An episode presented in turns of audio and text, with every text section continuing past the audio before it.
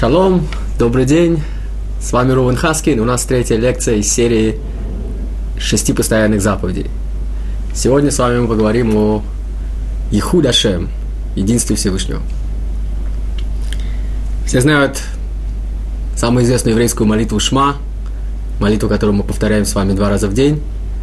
И Шма, в словах Шма, собственно, содержится идея единства Бога, Шма Исраэль, Ашем Алакейну, Ашем Ихад. Слушай, Израиль, Господь Бог наш, Господь один.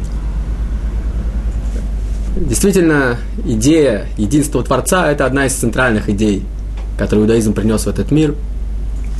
И надо сказать, что оценивая вклад еврейства, иудаизма в развитие цивилизации, очень многие замечают, что монотеизм, идея единства Бога оказала колоссальное влияние на развитие истории человечества. И действительно, можно даже сказать, что цивилизация, которую с вами, западная цивилизация, в которой мы с вами сегодня живем, во многом развивается и прогрессирует благодаря тому, что есть у нас это подспудное понимание того, что мир устроен разумно, в мире присутствует Творец, есть взаимосвязь между таким большим количеством разнообразных вещей, которые нас окружают в этом мире. Даже когда ученые исследуют этот мир, по сути, как бы за рамками их специфических исследований интересов присутствует понимание того, что есть законы природы. Этот мир устроен разумно, и в этом мире существует гармония, а значит есть единство. Почему же так важно верить в единого Бога?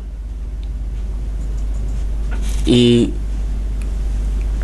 в чем действительно смысл и глубина этой заповеди, которая называется постоянной. То есть мы с вами постоянно должны вспоминать о том, что Творец един.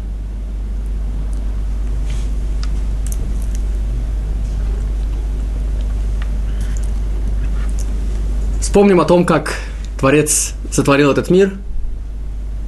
Мы знаем, что еврейские мудрецы говорят нам о том, что мир был сотворен ешмиайн. То есть буквально из ничего.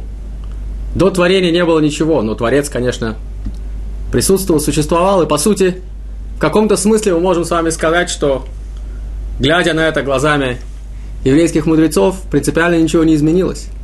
Единственная подлинная реальность в этом мире – это Творец. Мир существует как бы в нем. Действительно, у нас у всех есть ощущение подлинности бытия, в котором мы с вами обитаем, подлинности той реальности, в которой мы живем –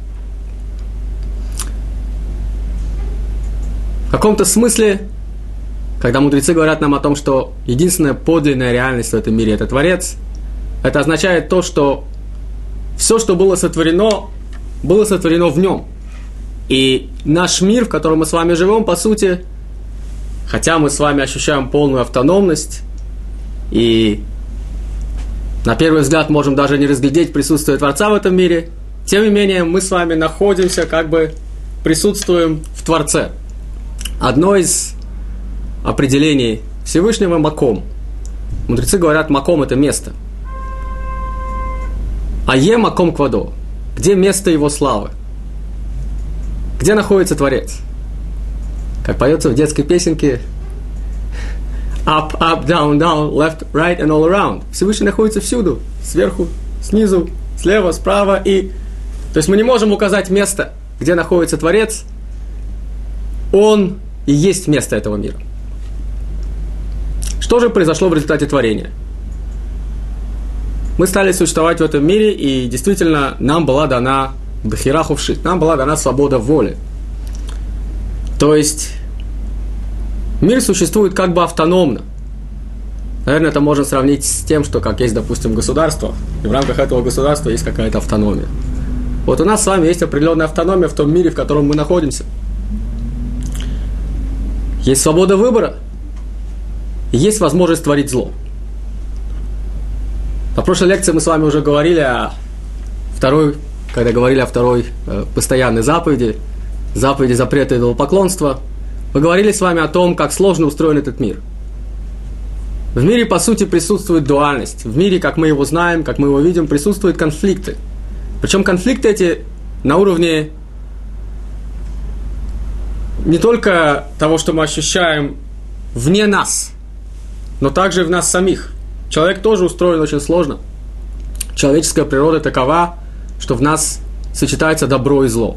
Есть ецератов, стремление к добру, доброе побуждение в человеке, и есть ецерара, стремление к злу, побуждение, которое направляет нас в противоположную сторону от Творца. И эти побуждения мы должны с вами преодолевать. Именно в этом причина того, что заповедь номер два из шести постоянных мецвод, о которой мы говорили на прошлом занятии, является постоянной. Зло присутствует в этом мире постоянно, и мы должны с вами постоянно быть на чеку, постоянно преодолевать это зло в нас самих и в мире вокруг нас. Это требует от нас постоянной работы. Сегодня мы с вами сделаем шаг вперед, и мы увидим, что на самом деле, если посмотреть на это чуть глубже, картина мира оказывается еще более интересной.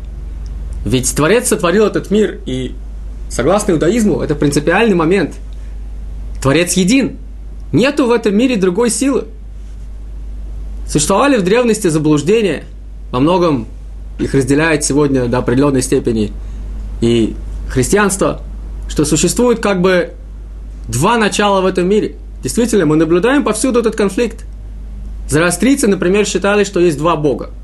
Есть божество, которое ответственно за добро, за благо, и это тот бог, которому мы должны служить. А есть злой, нехороший бог, который привнес в этот мир зло, и с ним нужно сражаться, бороться, и человек должен стремиться направлять себя к добру. Но в такой картине мира присутствуют как бы два бога, которые постоянно борются между собой. Иудаизм же говорит нам что-то совсем другое. Зло действительно есть в этом мире. И тем не менее, Творец один, единственный источник всего, что в этом мире есть. Неизбежно возникает вопрос, если так, получается, что зло в этот мир тоже пришло от Творца. Как это ни парадоксально, есть посук, есть слова в пророчестве Исаи, где это написано прямым текстом. Мы не хотим вспоминать зла в молитве, и поэтому немножко изменяем эти слова. Когда мы говорим в молитве, мы говорим «Боре таколь», творящий все. Тем не менее, в пророчестве Ишаяу у Исаи написано «Боре ра», Всевышний назван тем, кто Йоцер ор у боре хоших. Он творит. Причем для слова творить здесь использованы разные глаголы, что тоже само по себе очень интересно. Здесь три глагола использованы. Йоцер, осе и боре. Всевышний Йоцер ор. Яцера – это действие, когда у нас придается форма, подобно тому, как скульптор использует материал и придает форму ему. Вот он творит свет таким образом. У Боре Хоших. А тьму он творит как Боре. Боре, как мы сказали, это качество, которое присуще только Творцу. Ни один скульптор не может сотворить, если у него нет материала. Если вы не дадите ему глины, не дадите ему камень, из которого воять, ничего не сможет он сделать. Скульптор может быть только Йоцер, а вот Боре может быть только исключительно Всевышний. Боре это творить из ничего. Вот таким образом он творит тьму. Осе шалом. Он делает мир, то есть буквально приводит этот мир к тому, что мы видим здесь мир и гармонию.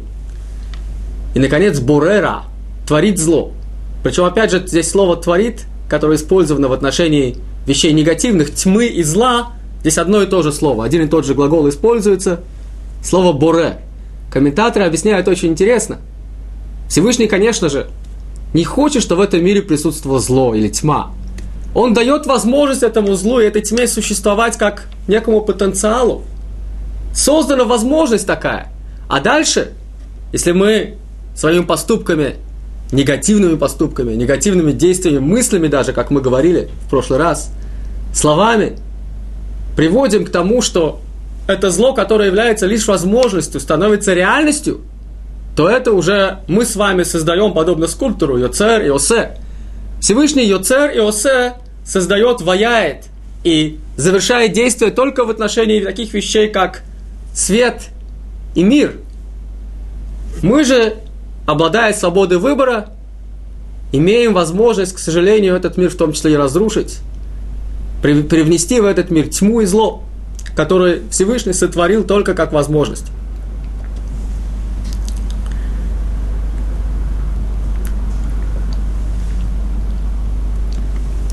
Рабой Шихайм Луцато, Рамхаль, живший в Италии в 18 веке.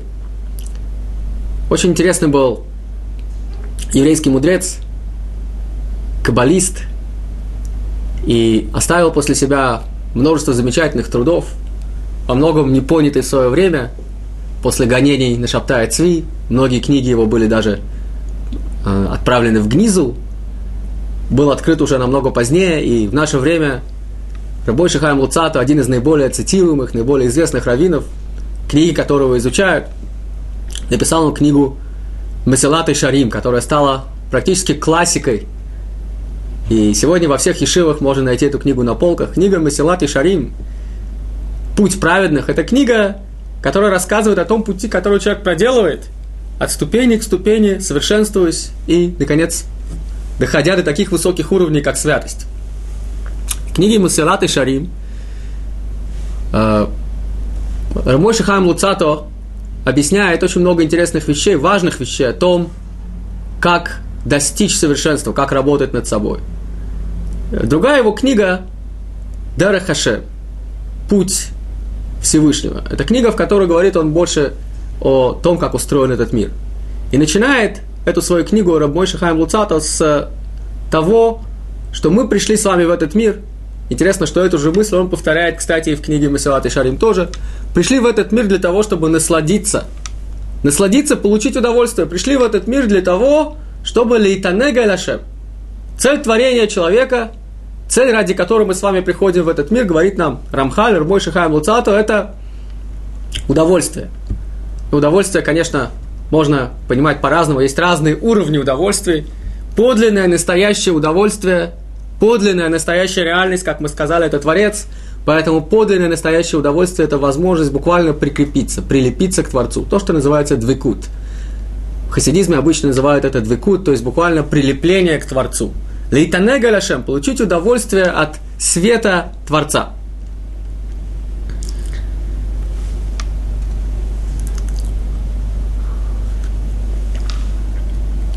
Находясь в этом мире, в котором мы с вами находимся, мы на первый взгляд этот цвет Творца не очень даже ощущаем. Мир действительно автономен. Мир действительно устроен так, что увидеть присутствие Творца в нем подчас бывает очень тяжело. Мудрецы назвали этот мир коридором. Этот мир – коридор, грядущий мир – зал. То есть, находясь в этом мире, мы, по сути, действительно находимся на такой арене постоянной борьбы на первый взгляд, как мы сегодня увидим только на первый взгляд, совершенно противоположных вещей, добра и зла. Мы уже немножко поговорили с вами о том, что и зло, по сути, тоже пришло в этот мир с определенной целью. Творец дал ему возможность существовать. Мы пока еще не объяснили, не раскрыли эту цель. Но сегодня мы с вами увидим, что вера в Творца и понимание, правильное понимание той заповеди, о которой мы говорим с вами сегодня, Ехудашем, единство Творца, предполагает понимание того, что все в этом мире, включая зло, пришло от Творца. И поэтому есть определенный смысл, определенная цель, ради которой зло в этом мире существует. Этот мир коридор, в котором мы с вами как бы набираем очки. Мы совершаем добро, мы совершаем хорошие поступки, мы исполняем заповеди, мы растем духовно и зарабатываем очки, если хотите. Зарабатываем какой-то определенный счет.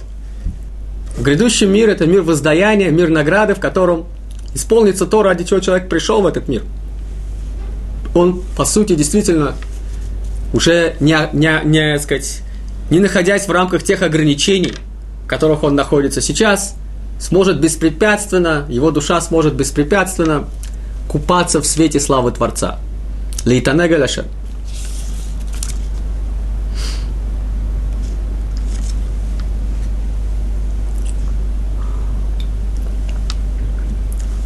В нашем мире, в котором мы с вами живем, есть очень много всего разного, что нас окружает, и увидеть в этом единство необычайно трудно. Наверное, поэтому в древности иудаизм был единственной цивилизацией, которая настаивала на том, что Бог один – Идея эта не пришла человечеству легко. Сегодня в том мире, в котором мы с вами живем, это уже практически стало почти само собой разумеющимся. Но, тем не менее, мудрецы говорят нам о том, что необходимо постоянно задумываться о том, что означает, что в этом мире есть только один Бог. Что означает, что в этом мире есть единство. Каким образом мы сможем с вами сделать свою жизнь более наполненной присутствием Творца, если действительно будем задумываться об этом. Это именно то, о чем мы с вами поговорим сегодня. Существует реальная вполне опасность. В каком-то смысле можно даже сказать, что Творец пошел на определенный риск, дав нам свободу выбора. Ведь действительно, обладая свободой выбора, находясь в этой нашей автономии, в которой мы находимся, мы вполне можем использовать ее во зло. И история полна примеров того, как велико может быть зло человека, который использует свою свободу выбора. Зло одного человека, зло большого количества людей, зло целой цивилизации. И не нужно далеко ходить за примером, достаточно вспомнить нам опыт совсем недавней катастрофы Шоа, которая произошла, и память о ней до сих пор еще свежа. И рубец и раны до сих пор еще не зарубцевались.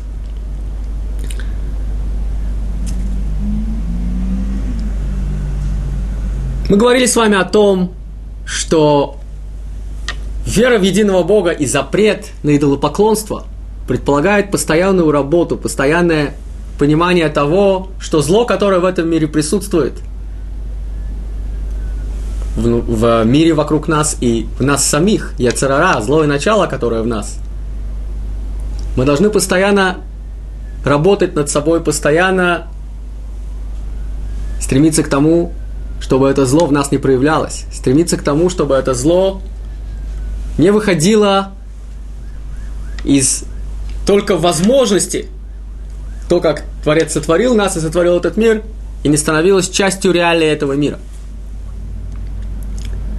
Сегодня мы с вами сделаем следующий шаг.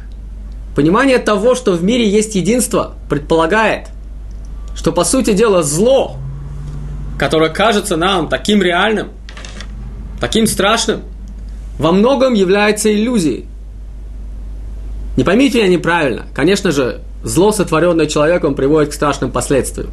И нельзя говорить об иллюзии, когда мы сталкиваемся с проявлениями вполне реального зла. Когда гибнут люди, когда происходят трагедии. Но если мы с вами посмотрим на это немножко глубже и сможем увидеть, что любые негативные проявления в этом мире проистекают от Творца также. Люди делают зло, и люди должны понести наказание за то зло, которое они творят. Но если в нашу жизнь приходит что-то негативное, если мы сталкиваемся с проявлениями зла в своей жизни, и мы задаем вопрос, откуда взялось это зло, почему оно пришло в мой мир – Почему эти страдания? Мы можем вспомнить о том, что мир этот устроен так, что в нем есть единство. А это означает, что и зло, которое пришло в этот мир, пришло сюда с определенной целью. Я хочу начать с достаточно простого примера. Мы поговорим о негативных качествах характера, которые проявляются в человеке по-разному. И все мы, конечно, несовершенны. У каждого из нас есть над чем поработать. Есть вещи, которые, наверное, бы мы хотели в себе изменить. Есть что-то, что мешает нам. Это может быть лень, это может быть излишний гнев, гордыня и другие разные проявления, которые мы сами отдаем себе отчет в том, что нам было бы лучше, если бы их в нас не было. Наверное, можно спросить такой вопрос, почему мы созданы так несовершенно? Почему в нас столько зла? Почему у нас столько негатива? Зачем это нужно? В чем цель? В чем смысл того, что существует во мне все эти несовершенства? Зачем мне нести весь этот багаж тяжелый на себе? И как мы знаем, очень трудно изменить свой характер. Говорили об этом еврейские мудрецы не раз, говорил об этом Рабесроль Салантер, основоположник движения Мусар. Он сказал, что самая короткая дорога, которая есть самая длинная, это дорога от головы к сердцу. Я знаю, что так плохо. Я знаю, что это неправильно. Я знаю, прочитав еврейские книги, прочитав Тору, прочитав книги мудрецов, Да я знаю это из личного опыта. Мне самому потом плохо, когда я делаю нехорошие вещи. Когда я совершаю зло в той или иной форме. Совершаю ошибки. Тем не менее, очень трудно, очень трудно, чтобы это знание действительно из головы дошло до нашего сердца и стало по-настоящему источником мотивации и помогло нам изменить свой образ поведения. То есть, по сути, стать другим человеком. Вилинский Гаон говорил о том, что легче выучить всю Тору, чем изменить всего лишь одно человеческое качество. То есть, действительно, работа эта крайне непроста, крайне нелегка. И, тем не менее, Творец сотворил нас именно такими, несовершенными. Я приведу такой пример, который сможет проиллюстрировать нам ту роль, которую играет в нашей жизни испытание, которое играет всевозможные негативные проявления, которые мы встречаем на своем пути. Пример из жизни тренировки. Спортсмен тренируется, и он должен э, достигнуть какого-то результата на соревнованиях. Тренер дает ему определенное задание. Если он с этим заданием справляется, тренер дает ему более сложное задание. Он повышает планку – Планка поднимается чуть выше. И спортсмен падает. Падение. Неудача. Мы с вами прекрасно понимаем, что добиться успеха и добиться хорошего результата можно только усилием, определенным усилием, которое мы предпринимаем. Тренировки требуют от спортсмена прилагать эти усилия. Они требуют от него силы воли, они требуют от него мотивации. И если он добился успеха, планка будет поднята выше – и вполне возможно, что он упадет и не справится с тем следующим заданием, которое будет ему дано. Но только таким образом он и может расти. Получается, испытание, которое мы с вами встречаем на своем пути, в форме того негатива, который есть в нас самих. Или того негатива, который мы встречаем в жизни в виде всевозможных неприятных эпизодов, которые могут с нами происходить. По сути, проявление несовершенства этого мира – в нас и вокруг нас. Это стимул к работе. Стимул к тому, чтобы мы преодолели планку, которая поднята чуть выше. Рабмойши Хаим Луцатов, все тот же, которого мы с вами уже цитировали, говорит очень сильными достаточно словами о том, как важны нам эти испытания в жизни. Он говорит, что человек пришел в эту жизнь, пришел в этот мир для того, чтобы сделать две вещи. Исполнить заповеди и ламод нисайон, то есть устоять перед испытаниями. Исполнить заповеди, мы понимаем с вами это, вершить добро, делать все то, о чем говорит нам Тора. Устоять перед испытаниями. Недостаточно только делать заповеди, нужно также устоять перед испытаниями, и жизнь полна этих испытаний. С одной стороны, конечно, мы не должны стремиться делать свою жизнь более сложной нет никакой необходимости искать на свою голову новых испытаний. Нам вполне хватает тех испытаний, которые мы с вами получаем естественным образом. Жизнь действительно полна испытаний в разной форме. И мудрецы очень чуткие к человеческой природе говорили нам о том, что дискомфорт человеческий в форме страданий может проявляться в таких мельчайших вещах, когда человек опускает руку в карман, надеясь найти там две монеты, и вытаскивает только одну – мы вообще с вами можем не ощущать это как какое-то страдание, тем не менее мудрецы говорят нам о том, что какая-то доля страдания в этом уже присутствует. Я рассчитывал получить что-то и не получаю этого. Мир очень часто в этом смысле не оправдывает наших ожиданий. Мы очень часто сталкиваемся с такими маленькими трагедиями почти каждый день. А иногда трагедии бывают намного большими. Иногда наши друзья не оправдывают наших ожиданий. Иногда бывает, что на работе нас подводят сослуживцы – Бывают ситуации, когда наши родственники, наши друзья, люди из нашего ближайшего окружения делают что-то совсем не то и совсем не так. Это тоже своего рода испытание. Своего рода испытания, которые дают нам возможность по-настоящему реализовать то, ради чего мы с вами пришли в этот мир. Смотрите, как интересно получается. Практически мы с вами переворачиваем ситуацию на 180 градусов. На первый взгляд – перед нами что-то крайне негативное, неприятное, проблема. Проблема в той или иной форме. Может быть, даже очень тяжелая ситуация.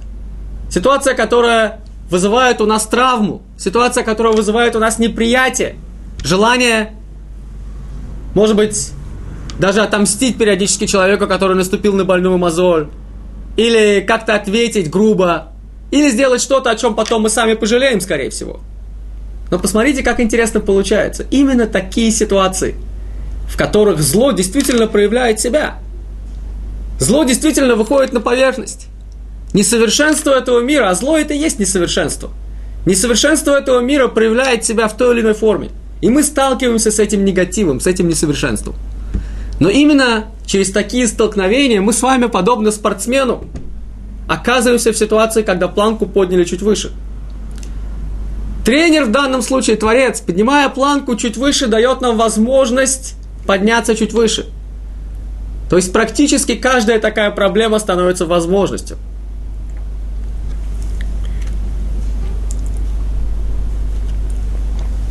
Получается, что если мы действительно уже выпив немножко холодной воды, успокоившись, посмотрев немножко беспристрастно на эту ситуацию, может быть, уже преодолев испытание и испытав даже какое-то легкое чувство, может быть, даже удовлетворение от того, что что-то получилось, чего раньше не получалось, посмотрим на это совсем по-другому и скажем себе, это была возможность, была возможность для меня немножко лучше узнать, кто я такой – немножко глубже почувствовать свою связь с Творцом, немножко честнее и полнее прожить свою жизнь, сделать в этой жизни что-то, и мне предоставили такую возможность. Мне удалось преодолеть свои слабости. Мне удалось сделать что-то в этой ситуации, чего раньше у меня не получалось. Испытание именно предоставляет нам такие возможности. Я здесь вспомнил о том, что в китайском языке есть иероглиф, который означает кризис. Интересно, что тот же самый иероглиф в китайском языке также означает и возможность. У нас есть похожая аналогия. Есть на иврите слово «машбер». Слово «машбер» на первый взгляд тоже кризис. То есть что-то крайне негативное от слова «лишбор», то есть буквально какая-то ломка, что-то нас ломает в этой ситуации, что-то совсем не так, как должно быть, кризис – у человека в жизни может быть серьезный кризис. Может быть ситуация, когда действительно он не находит выхода на первый взгляд. Тяжелое положение. Мы говорим о кризисе средних лет. Есть разные кризисные ситуации, в которые люди могут оказаться так или иначе в своей жизни. Интересно, что тоже слово «машбер» в Торе используется для обозначения родов. Если мы с вами вспомним также и то, что время перед приходом Машеха. То есть время перед тем, как наступает рассвет человечества, наступает, наступает время, когда, наконец, свет присутствия Творца приходит в этот мир. Время непосредственно перед этим. И многие мудрецы говорят нам, что это как раз наши с вами дни сегодня. Время это называется Хевлей Машиах. То есть буквально родовые схватки. Родовые схватки перед приходом Машеха. Как объясняет Маораль известный еврейский мудрец, мистик, живший в Праге, Мара говорит, перед тем, как женщина рожает, тот, кто не знаком с этим процессом, ему может показаться, что вот-вот-вот она умрет. Момент схваток может быть столь тяжелым, что прямо перед тем, как выходит ребенок, возникает ощущение того, что все. Это действительно кризис. Это действительно момент, как мы знаем, не дай бог, бывают ситуации, когда женщина действительно не выживает – Слава Богу, это происходит в наше время очень редко. Современная медицина научилась такие проблемы решать. Но это действительно кризис. Это действительно ситуация острейшей боли. Я как мужчина могу только быть благодарен Творцу, что мне никогда не приходилось и не придется испытать такой страшной боли. Но действительно, посмотрите, как интересно. Перед зарождением жизни женщина оказывается сама на грани смерти. Момент кризиса крайне острый, но именно в эту ситуацию появляется, в этот момент, когда, казалось бы, все, именно эта ситуация переворачивается, и выходит новая жизнь. Выходит новая жизнь из момента величайшего кризиса. Зарождается новое. Мы можем наблюдать подобные ситуации в жизни каждого из нас. И если мы научимся видеть за проблемой возможность, я думаю, мы сможем избавить себя от очень большого количества негативных эмоций, которые вызывают у нас те ситуации, с которыми мы сталкиваемся в нашей жизни постоянно. Все те проявления зла и несовершенства, которые мы видим в своей жизни.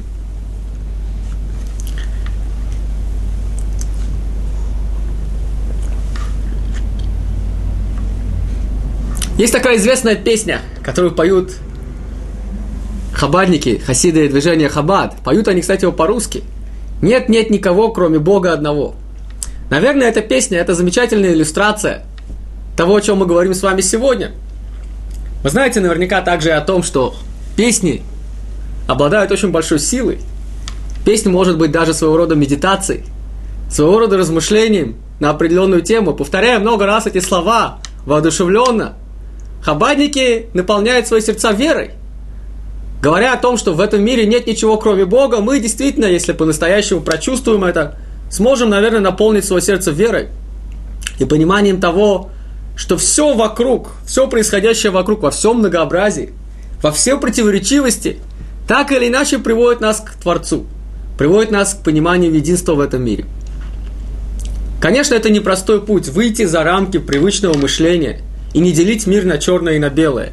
И видеть также и в том зле, которое оказывается в нашей жизни, в том несовершенстве, которое приходит в нашу жизнь, видеть проявление смысла, проявление цели, ради которой мы в этот мир с вами пришли. Нам, может быть, немножко подняли планку. Нам дали возможность немножко подрасти, сделать что-то еще. Еще одно небольшое усилие –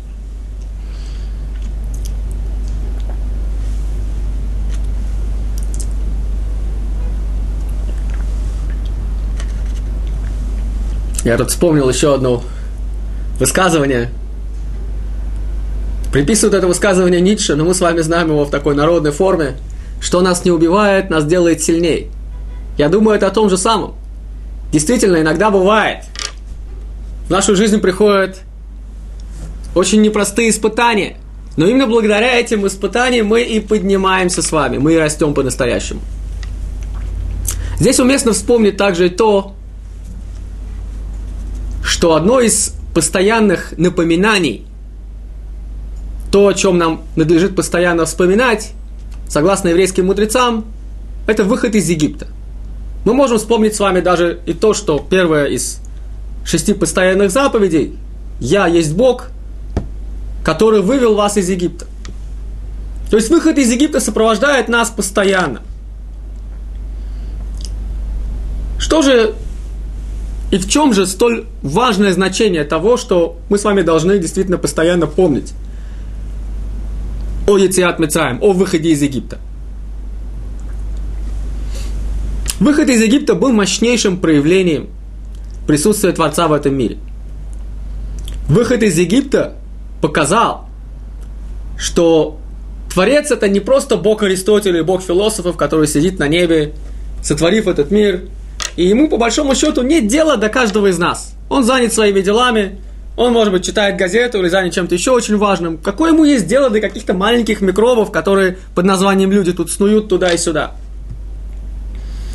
Бог, который проявил себя, выводя один народ из среды другого, Бог, который привел нас к горе Синай и сделал нас народом, Бог, который постоянно участвует в истории человечества – Бог, который постоянно творит руками, на самом деле, каждого из нас. Бог, который постоянно присутствует в нашей жизни, это Бог, к которому можно обращаться. Это Бог, о котором необходимо помнить. Это Бог, который живой Бог. Это наш с вами Бог. Поэтому, на самом деле, в словах Шма Исраэль эта мысль тоже, конечно, присутствует. Мы с вами говорим, что это не просто какой-то абстрактный Бог, а это Ашем Элокейну, это наш с вами Бог – Наш с вами личный вполне Бог, к которому мы можем обратиться с просьбами, с молитвами, о котором мы должны вспоминать, и который должен наполнять наши сердца, а не только наш разум. Идея выхода из Египта, мне кажется, содержит еще одну очень важную для нас мысль. Египет, Мицраим на иврите, от слова цара или цар, то есть страдание. Помните, на идиш цорос, царот, страдание, или цар, узость. Узость, узкое место. Нас с вами прижали.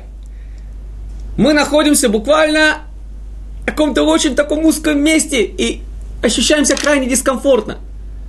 Вот это Египет, из которого мы с вами не просто вышли когда-то очень давно, а из которого, как говорит нам пасхальная года, мы с вами должны выходить каждый год. Каждый год, открывая пасхальную году, мы с вами заново выходим из Египта, потому что Египет-то в нас еще сидит. Это наша с вами узость мышления. Это наши с вами, как скажут современные психологи, установившиеся уже у нас, да, установившиеся в нас привычные способы мышления, какая-то определенная узость, которая не дает нам посмотреть на мир чуть шире, и которая не пускает по-настоящему Творца в нашу жизнь.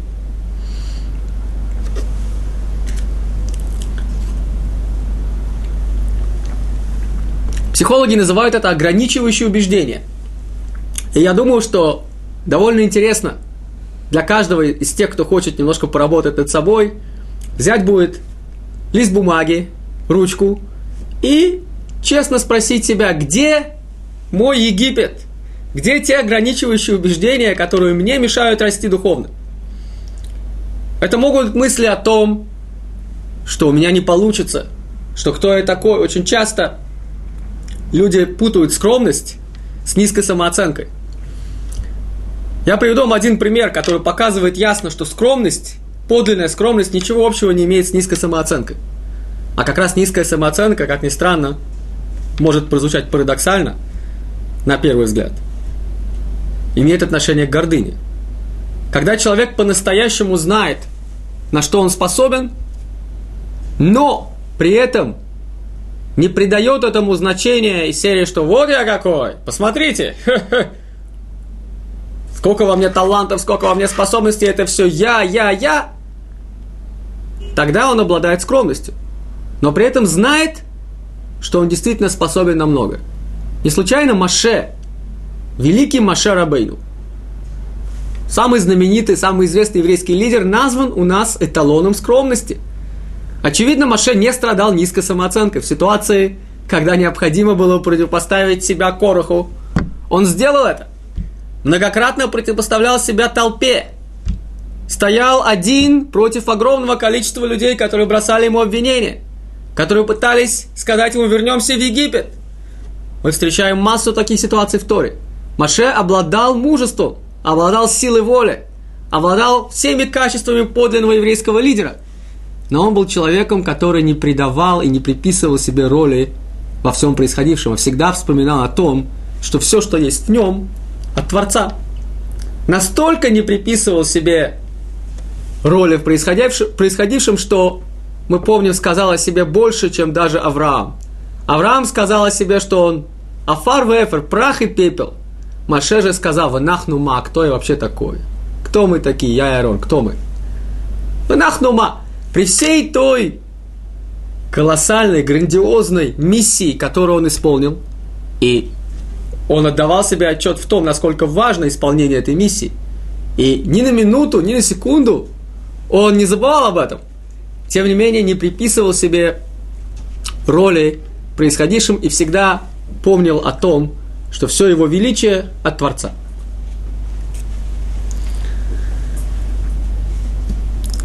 Поэтому на этом примере мы ясно с вами видим, что подлинная скромность не имеет ничего общего с низкой самооценкой. Вещи это во многом противоположны. Поэтому я предлагаю вам такое простое упражнение. Говорят, трудно было вывести евреев из Египта, но еще труднее вывести Египет из евреев. И в этом смысл, наверное, внутренний смысл того, что мы с вами каждый год заново выходим из Египта. Выходим из вот этой узости мышления, из этих теснин, которые не позволяют нам разглядеть свет присутствия Творца в нашей жизни. Где те вещи, которые мешают нам? Вы можете задать этот вопрос себе лично. И можете написать, может быть, несколько ответов своих личных, которые могут, могут быть для вас некоторым подлинным открытием. И, может быть, подтолкнут вас к каким-то серьезным изменениям в своей жизни – Где то, что мешает мне сегодня расти?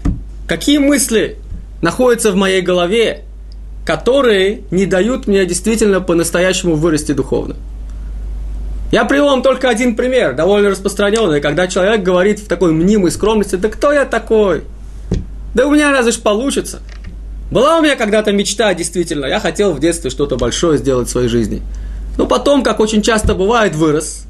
И с годами оброс, оброс, оброс такой, покрылся слоем такой толстой-толстой кожи. Я уже не чувствительный к происходящему вокруг и живу более-менее как все. Я уже покрылся какой-то пылью, уже можно эту пыль с меня сдувать. Сижу себе и думаю, ну что там? Какие там идеалы? Какие там ценности? Живу себе, зарплату получаю. И все спокойно. Так, к сожалению, происходит со многими из нас. Но, говорят там мудрецы, никогда не поздно встряхнуть себя, встряхнуть себя эту пыль и немножко встать под душ, свежий душ. Нового понимания того, что на самом-то деле наша жизнь каждый день представляет нам огромное количество возможностей. Выход из Египта, как говорят нам мудрецы, это процесс, о котором мы с вами должны вспоминать каждый день. То есть каждый новый день дает нам новую возможность. Немножко расширить узкие рамки ограничивающих убеждений, в которых мы с вами находимся – Немножко больше впустить Творца в свою жизнь. Это придаст нам силы и придаст нам еще большего желания продолжать этот процесс, этот рост. Здесь я вспомню замечательный образ, который подарила нам Тора. Иаков видит во сне лестницу. И сказано про эту лестницу Сулам Муцав Арца Ворошо Магия Шамайма – лестница стоит очень твердо на земле и главою достигает небес. Рабирухам Лейбович, один из великих учителей Мусара, говорит нам, что лестница это на самом деле каждый из нас. Каждый из нас, он это лестница. Мы должны стоять твердо на земле двумя ногами. Если не стоять твердо на земле, можно улететь. Как говорят, крышу может снести. Поэтому нужно стоять на земле твердо. У лестницы есть очень много ступеней. Идеалы должны быть по-настоящему высокими у человека. Душа человеческая стремится вернуться к своему источнику. Как мы сегодня учили, Рамхаль говорит нам, все мы пришли в этот мир для того, чтобы по-настоящему ощутить эту близость присутствия Творца, по-настоящему почувствовать это. И душа наша, конечно, знает об этом. Если мы немножко глубже посмотрим, мы наверняка найдем в себе эти идеалы, это жажду, это стремление к подлинной духовности, к величию духа, которое в нас, безусловно, живет и присутствует. Может быть, мы просто немножко забыли об этом. Вспомним об этой лестнице и увидим также и то, что есть очень много ступеней, очень-очень много ступеней на этой лестнице. Это путь длиной в жизнь, а может быть даже в несколько жизней. Как говорят нам мудрецы, мы приходим сюда и возвращаемся, если наша миссия еще не исполнена до конца. И, конечно, нельзя перепрыгнуть с первой ступени на двадцатую. Можно расшибить себе голову. И падение может быть очень неприятным. Каждый из нас идет по этой лестнице. Если мы с вами будем помнить о том, что идеалы должны быть по-настоящему высокими, но ступеней есть очень много, и поэтому каждый шаг, который мы с вами делаем, он, безусловно, самоценен – в нем, безусловно, есть колоссальный смысл и колоссальная цель. Люди часто делают следующую ошибку. Приходят и говорят, Тора, в ней столько много всего, так трудно соблюдать заповеди. Это невозможно просто. Ну как можно соблюдать все эти заповеди в субботу? Столько всего нужно делать. Это невозможно, целые книги написаны. Ну нет у меня сил, не могу, я уже старый. Я уже прожил столько лет, это все хорошо и красиво, это все правильно. Не могу я себя изменить, невозможно. И действительно, мы вспомним здесь то, что уже сегодня говорили. Изменить себя – это очень тяжело. Это очень непростая работа. Но я задам вам простой вопрос. А как в своей практической жизни вы, вы поступаете? Разве вы смотрите на мир как на черно-белый? Разве обязательно есть только два положения, как в двоичной системе, ноль и единица? Очевидно, что это не так.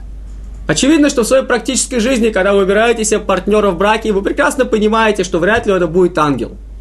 У любого человека есть недостатки.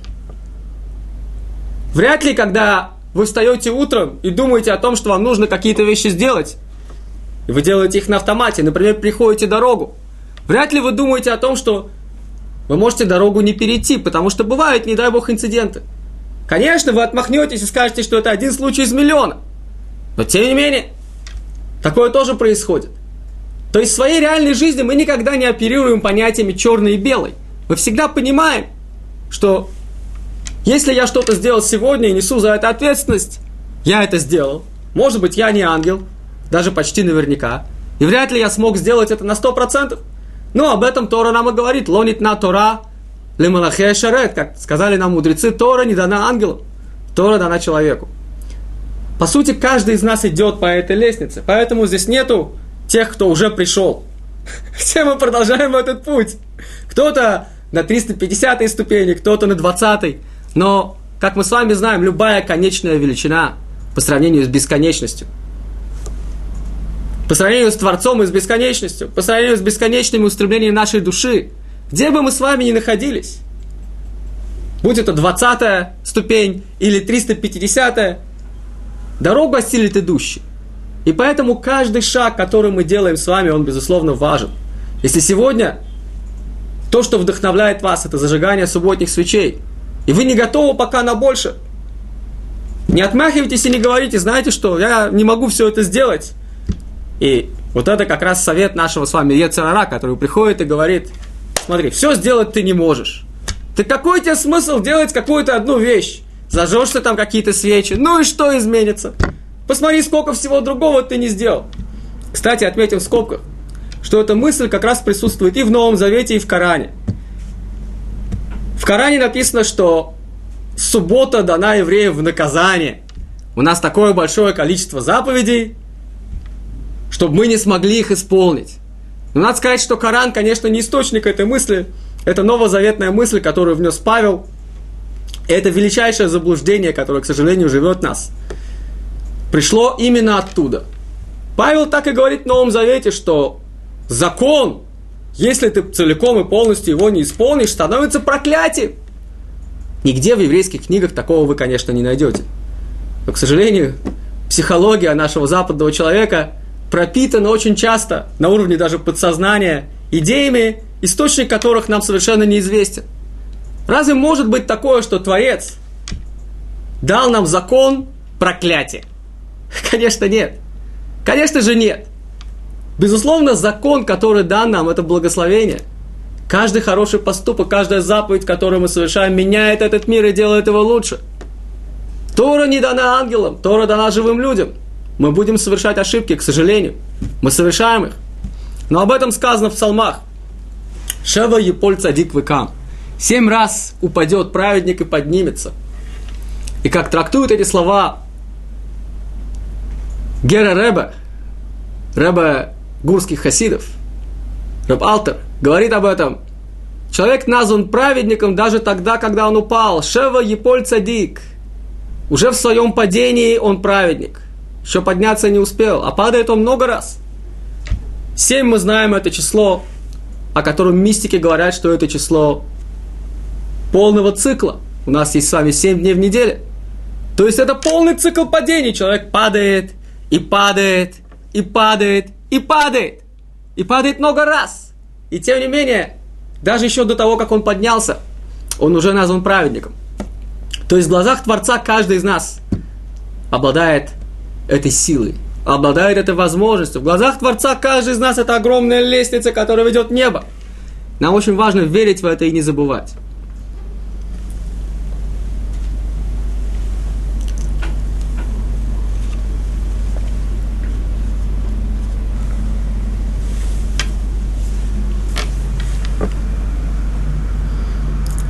Сегодня мы много говорили об испытаниях, которые приходят в нашу жизнь. Здесь важно вспомнить то, что Творец никогда не посылает нам испытаний, которые мы не могли бы выдержать. И как бы ни было нам трудно в некоторой ситуации в нашей жизни, возможно, у нас даже нету, как нам кажется, выхода. Вот мы находимся действительно в этом нашем Египте.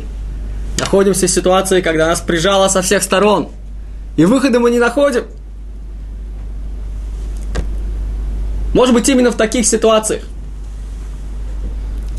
Преодолевая собственные слабости, преодолевая собственную неспособность, как нам кажется, найти выход, поверив в то, что именно в такие кризисные моменты Творец открывает нам что-то в жизни. Почувствовав, может быть, немножко больше его присутствия в своей жизни, часто бывает, именно в такие моменты мы с вами вспоминаем о Боге. Именно в такие моменты что-то нам открывается, потому что на себя рассчитывать мы уже не можем. Может быть, много лет спустя, глядя назад, мы сможем увидеть, что именно эти моменты в жизни явились для нас переломными. Мы смогли достичь чего-то. Мы смогли подняться над собственными слабостями. Мы смогли где-то преодолеть себя. И с чувством глубокой благодарности мы скажем, что вот этот Египет, из которого мне удалось выйти, в котором я оказался, этот Египет, в котором, конечно, я не хотел быть, но в котором меня поставила жизнь, помог мне и научил меня очень важным вещам. И выйдя из этого Египта, я благодарю жизнь, благодарю Творца за то, что Он открылся мне.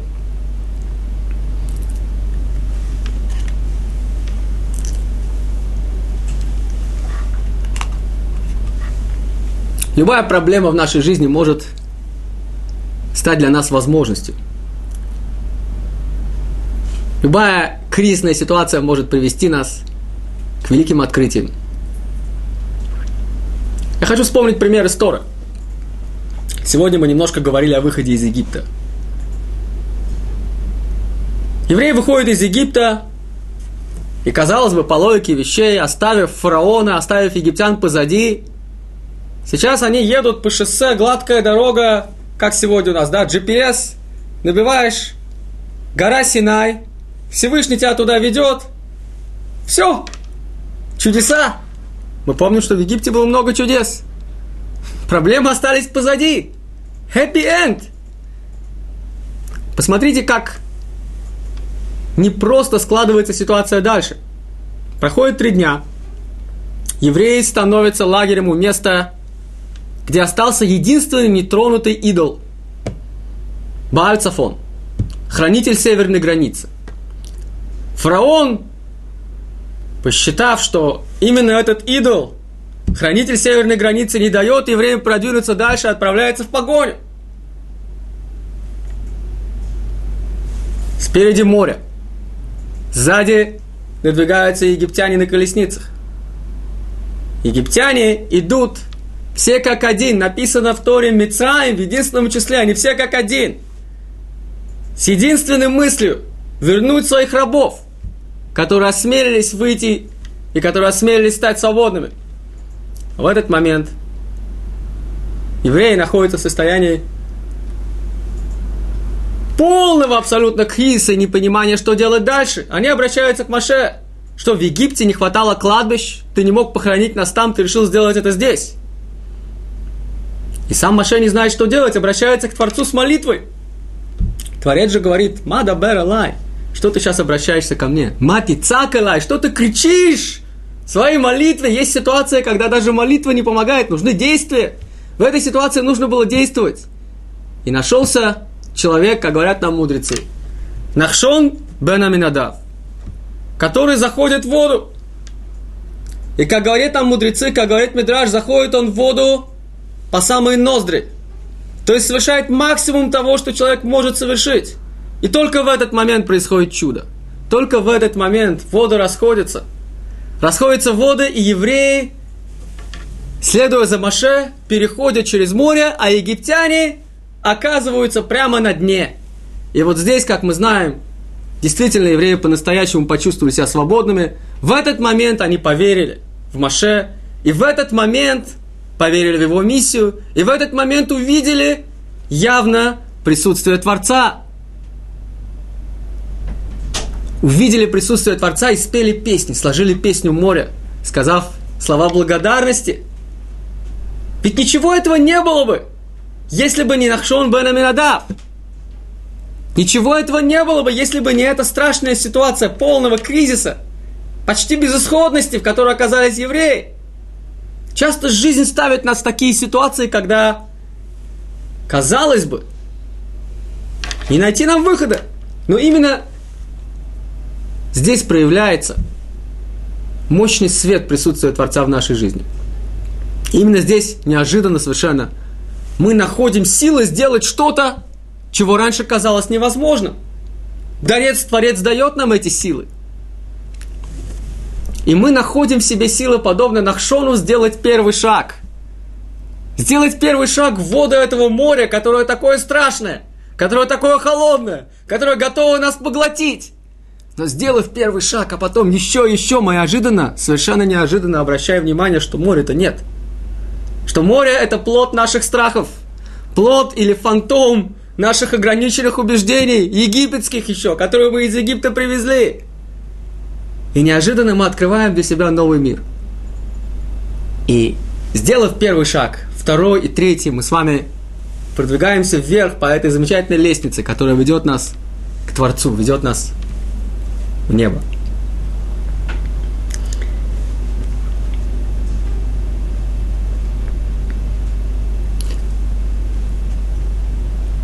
Сегодня мы немного поговорили о том, что очень важно нам видеть единство в этом мире. Очень важно ощущать присутствие Творца во всем.